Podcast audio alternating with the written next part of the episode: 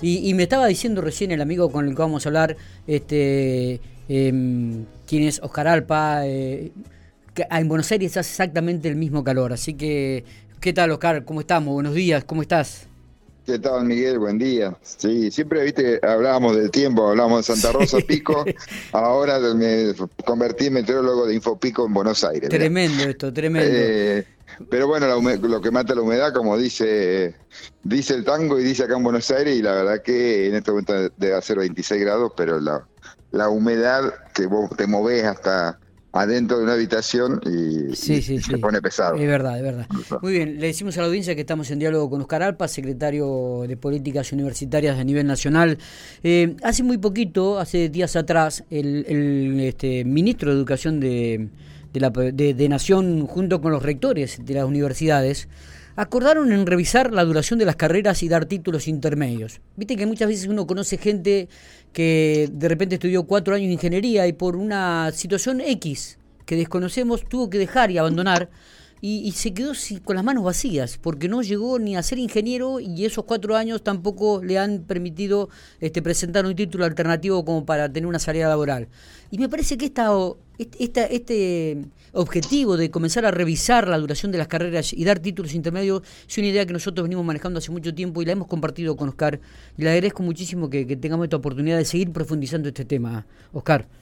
Sí, Miguel, bueno, como vos decías, eh, así justamente acá de estuvimos hablando con el ministro, teníamos la reunión del CIN, que es de rectoras y rectores, sí. y ya venimos hablando con él desde acá de la Secretaría de Política, generar una agenda para el año que viene.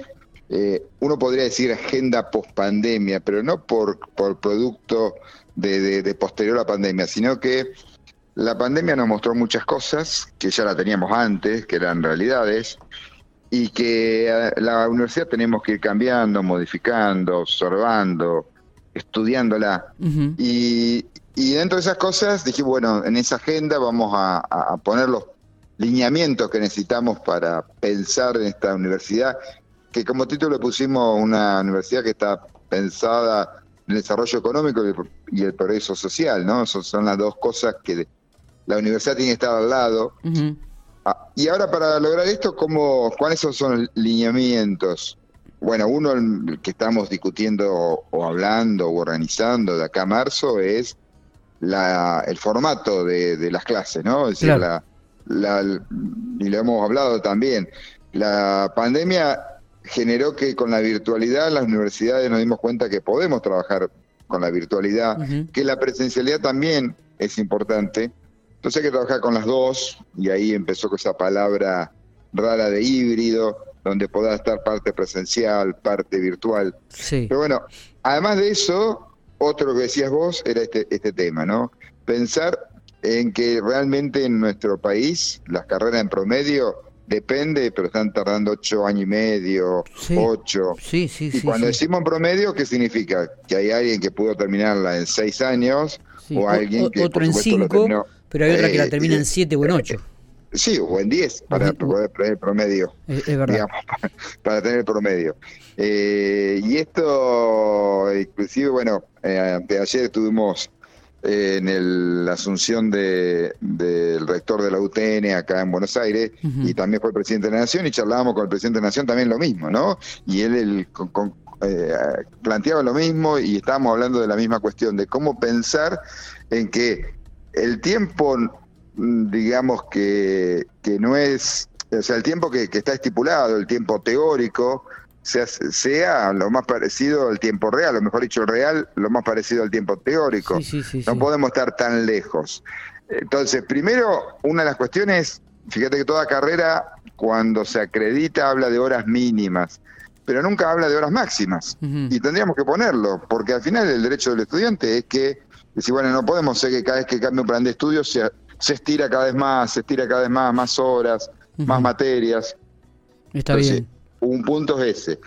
El otro es que hoy necesitamos una universidad que esté eh, más vinculada o con mayor salida laboral rápida, pero no porque cambiemos la calidad, sino que demos respuesta a las distintas realidades, lo que estás hablando vos. O no solo tenemos que formar ingeniera, ingeniero eh, y las distintas carreras cinco años, pero una tecnicatura en tres años también es importante y y sirve para la salida laboral y para el trabajo. Exactamente, porque estamos viendo... inclusive antes también, o sea, lo que llamamos trayecto formativo, trayecto que quizás en un año te dé una diplomatura, una certificación, que después puedas seguir la carrera. Siempre lo que decimos es que no estén aisladas, o sea, que estén encadenadas. Me parece Pero, pero también, inclusive esto eh, se ha hecho toda una línea que se llama Escuela de Formación Profesional, que tiene que ver con esta cuestión que puedas en un año certificar proyectos formativos con un certificado de la universidad, que por supuesto no va a decir ingeniero ni te va a habilitar para ser ingeniero. Tomamos ingeniero porque justo lo comentaste, pero con todas las profesiones. Pero te, pero te va a certificar que hiciste estas, eh, eh, digamos, estas habilidades y capacidades en la universidad y después lo mismo si ya tenés un título como una tecnicatura o bueno, por supuesto quizás más adelante, eh, digamos, un título de grado pero si no, podemos estar pensando en grado, después en, doctorado, en postdoc. Estamos muy lejos en Argentina, es como que estamos estirando mucho eh, realmente, digamos, los años. Eh, y después, como decías vos, ¿cuánta gente después se puede recibir porque eh, no puede estar tantos años quizás sin trabajar y, es dedicado a la universidad. Es que si no tengo mal entendido, digo, en Estados Unidos y, en Europa las carreras de grado suelen ser de tres años y luego se hace una maestría de algunos años más. Este, donde bueno terminan de redondear la, especialización, ¿no? digo, eh, eh, acá en Argentina es al revés, es decir, eh, un, un, chico que tiene que estudiar en la universidad tarda cinco o seis años y después si quiere hacer una licenciatura o una maestría o un doctorado, tiene que estudiar dos o tres años más. Es decir, que prácticamente está 10 años o, más este, tratando de, completar eh, carreras que de repente en otros lugares es un periodo más corto. Y no quiere decir que sean mejor o, o, más los profesionales. Eh, es así como sí. Eh, a ver, en Europa y en Estados Unidos, lo que sobre todo en Europa, lo que fue, digamos, el acuerdo de Bolonia, lo que no significa, después tenemos varios para discutir, pero está bueno que aclaré, así la, audiencia lo escucha, digamos, conoce, es el título universitario es en tres años, lo que llaman tres más dos. Claro, ¿Qué significa? Tres de, grado y dos de posgrado. ¿No? Es más, y un año más de doctorado.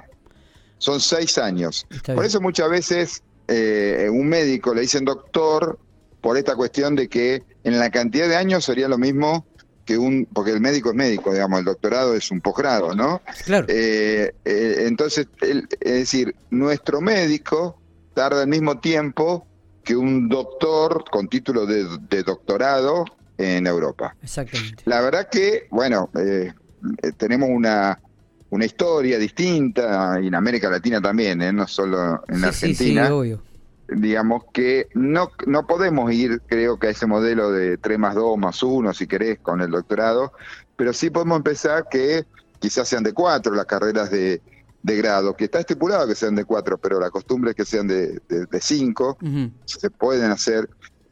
Y el otro tema es medir la cantidad de horas que un estudiante está dedicado a la universidad. Por eso te decía la cantidad de horas de plan de estudio. Está bien.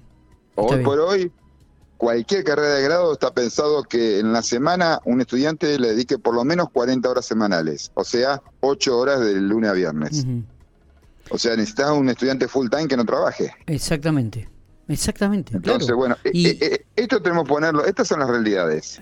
Eh, Esto es lo que tenemos que discutir y, en realidad hacer una agenda rápida de acá a los primeros meses de este año para poder ir instrumentándolo en las distintas universidades. A mí me parece fantástico, realmente, digo, porque también la realidad hoy indica que yo no sé si ustedes manejarán algún porcentaje, Oscar, pero muchos universitarios trabajan. Bueno, sí. Eh, es que eso tenemos, mira, a ver, eh, no solo trabajan, sino tenemos que pensar que es lo lógico que también trabaje. Y vuelvo, vuelvo justo a la anécdota porque en estos días fue así, con el cambio de la UTN, la UTN fue la Universidad Obrera, que se creó justamente para crear los ingenieros de fábrica, pero pensando que los estudiantes trabajaban y formándolos en las fábricas. Eh, fíjate que eso lo hemos perdido. Eh, tenemos, otra, tenemos otra realidad y la tenemos que trabajar en conjunto, pero en la universidad tenemos que trabajar con la producción económica, con las necesidades y las realidades y, vincular esos tiempos de tal manera que podás trabajar y estudiar quizás no, no llegué por, por distintas realidades a ser el ingeniero con doctorado, pero podés tener una tecnicatura que te permite, Barro, tener las habilidades para un, eh, estar trabajando en una fábrica. Exactamente. Y eso no es menos que nada, o sea, tenemos que cambiar nuestra idea de, de mi hijo el doctor. o el abogado o el contador. Es, es así, es así. porque tenemos que certificar, tenemos que habilitar y tenemos que generar eh, para que, bueno, porque además, del otro lado, en cualquier pyme local, ahí en Pico o en la zona, todo lo demás, muchas veces necesitan justamente ese técnico o esa relación eh, eh, de recurso humano que a veces no la forma la universidad. Entonces tenemos que hablarnos más en las realidades social económica, ¿no? Exactamente, o, el requerimiento de, un término medio de lo que sería un contador también, ¿no? para llevar todo lo que tiene que ver con la contaduría, los papeles, que muchas veces uno tiene que contratar un profesional, que digo que no, no esté bien, hay que hacerlo, digo, pero también puede, puede este, ayornarse y acomodarse un poco también este tipo de cosas. Y otra otro punto que quería ah, preguntar, Oscar. Ahí, mm, ya te, hago la de la publicidad. En verdad, en contador hay un técnico a la mitad de año, ¿no? A mitad de los tres años hay un técnico administrativo. Y en abogacía hay un procurador también a los eh, tres años. Exactamente. Y, y, hay mucha gente que lo está haciendo esto, ¿eh? Mucha gente sí, sí, sí. Y, que recibe ese título. Y te, hago otra pregunta, ya que estamos, Oscar, y, te agradezco muchísimo estos minutos que tenés. Digo, también están analizando la posibilidad de ayornar y, comenzar a surgir nuevas carreras, porque se habla de que a, quizás acá de 15 a 20 años hay carreras que no van a existir más tampoco. Esto me imagino que ustedes estarán pensando, vilumbrando y analizando a futuro, ¿no? Sí, eh, digamos, eso es cierto, ahí está un poco en cada universidad que propender a que Acá desde la Secretaría lo que hacemos generalmente es eh, acompañar eh, económicamente las nuevas carreras que, sean necesarias, pero eh, hay que, yo no sé si hay que, por un lado, ayornar los planes de estudio de las carreras tradicionales y generar, y después por otro lado, ver distintas áreas, especialidades y cosas que hay que, pensar ¿no? y trabajar. pero, o sea, no solo la nueva carrera, eh, porque quizás las carreras de grado tradicionales esas se pueden mantener. Lo que sí, en las tecnicaturas que te va a dar mucha orientación y mucha especialidad y, te permite una salida laboral rápida también, ¿no? Con un título universitario, porque el título de tres años de técnico es técnico universitario. Que después, si querés avanzar con tiempo, trabajando y que la universidad te lo vaya permitiendo, inclusive con los sistemas que cada vez van a ser más virtuales, más de educación a distancia, bueno, terminás quizás abogado, contador, ingeniero, bueno, veterinario ya es una carrera distinta, digamos, en ese sentido, pero también pensar en estas cuestiones de, título intermedio, ¿no? Me parece que sí, me parece que eh, el camino me debería ir por ahí. Oscar, eh, en referencia a la Universidad de La Pampa, eh, eh, si bien, bueno, en este momento no estás ocupando el cargo de rector, digo, ¿llegan obras a la universidad? Me decías, este... Mirá, sí, el, otro día le comentábamos, estábamos hablando con, la rectora a cargo eh, de la UNI, bueno, en realidad hay un programa que se lanzó justo, lo lanzó el ministro para las universidades, eh, cuando comenzamos la gestión, digamos, él como ministro y yo como secretario de Política Universitaria, de lo que se llamaban obras menores, porque justamente hoy están las obras grandes, las obras de, de, 2.000 metros, que tiene financiación internacional, pero obras menores de que son casi de 20 millones de pesos cada una de ellas, que tienen que ver con adaptaciones necesarias para funcionamiento, para distintas, eh, sobre todo pensando en los edificios que en marzo van a estar nuevamente abiertos eh, para, para una presencialidad mucho mayor de lo que había hasta ahora, ¿no?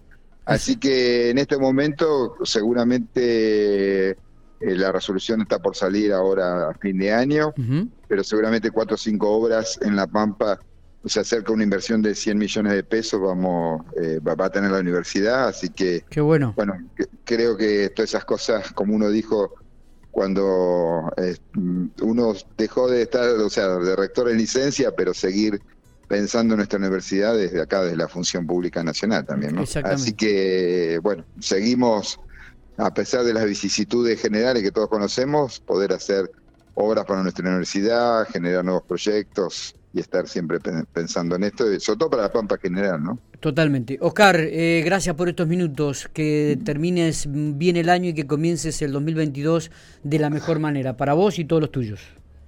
Bueno, muchísimas gracias Miguel y aprovecho, bueno, a través de, Infopico Radio saludarte, no, bueno, no solo a vos, a todo tu equipo de producción, como siempre, generando las noticias, sino bueno, a, todos los piquenses, que uno con orgullo eh, como piquense, eh, eh, aprovechar, pues, y toda la zona, ¿no? Totalmente. Aprovechar a saludarlos también y saludarlas. Un abrazo enorme y felices fiestas. Abrazo grande, gracias por estos minutos.